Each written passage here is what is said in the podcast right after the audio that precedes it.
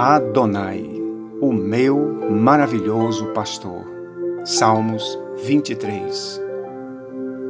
Ó Deus eterno e poderoso, tu és o meu pastor. Isso se chama pertencimento. Como é maravilhoso ser uma ovelha do teu rebanho.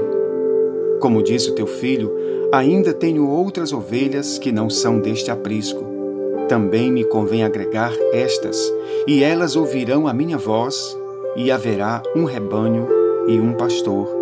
João 10,16 Por causa do teu sacrifício e da tua graça, eu também fui agregado ao teu maravilhoso rebanho. Hoje, não sou mais uma ovelha desgarrada ou perdida, pois tu deixaste as noventa e nove no aprisco e foste à minha procura. E eu voltei trazido pelos teus braços e nos teus ombros, conforme a parábola que o teu filho contou. Tu me fazes deitar em pastos verdejantes e me guias mansamente às águas tranquilas. Isso significa provisão e cuidados. Quando teu filho esteve aqui, diz o relato do Evangelho de Marcos que ele, levantando os olhos, viu uma grande multidão e teve compaixão dela, porque era como ovelhas que não tinha pastor. Então multiplicou os pães e peixes e alimentou a todos. Ó oh, Senhor, junto a ti há fartura de alimento e de águas espirituais. Como disseste à mulher samaritana, aquele que beber da água que eu lhe der nunca mais terá sede porque esta água se fará nele uma fonte que jorra para a vida eterna. Ah, Deus eterno, que nunca falte estas águas poderosas do Espírito em nossas vidas e corações.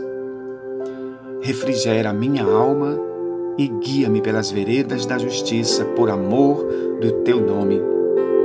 Isso se chama obediência e temor à tua palavra.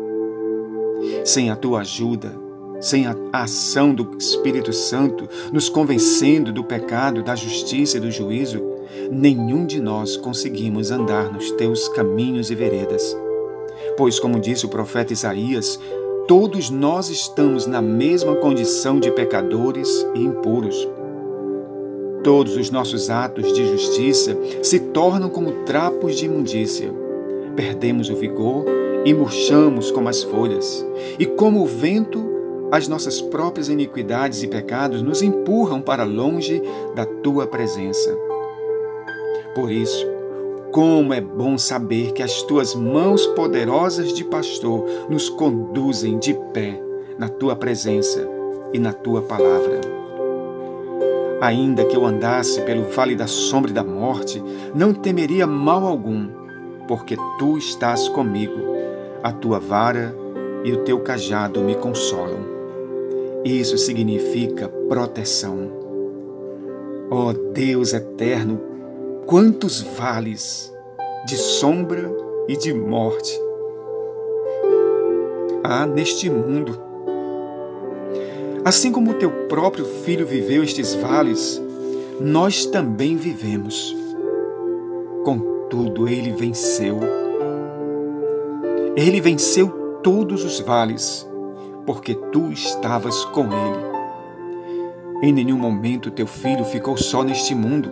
Mesmo quando seus discípulos o abandonaram, ele disse: Eis que vocês serão dispersos, cada um para a sua casa.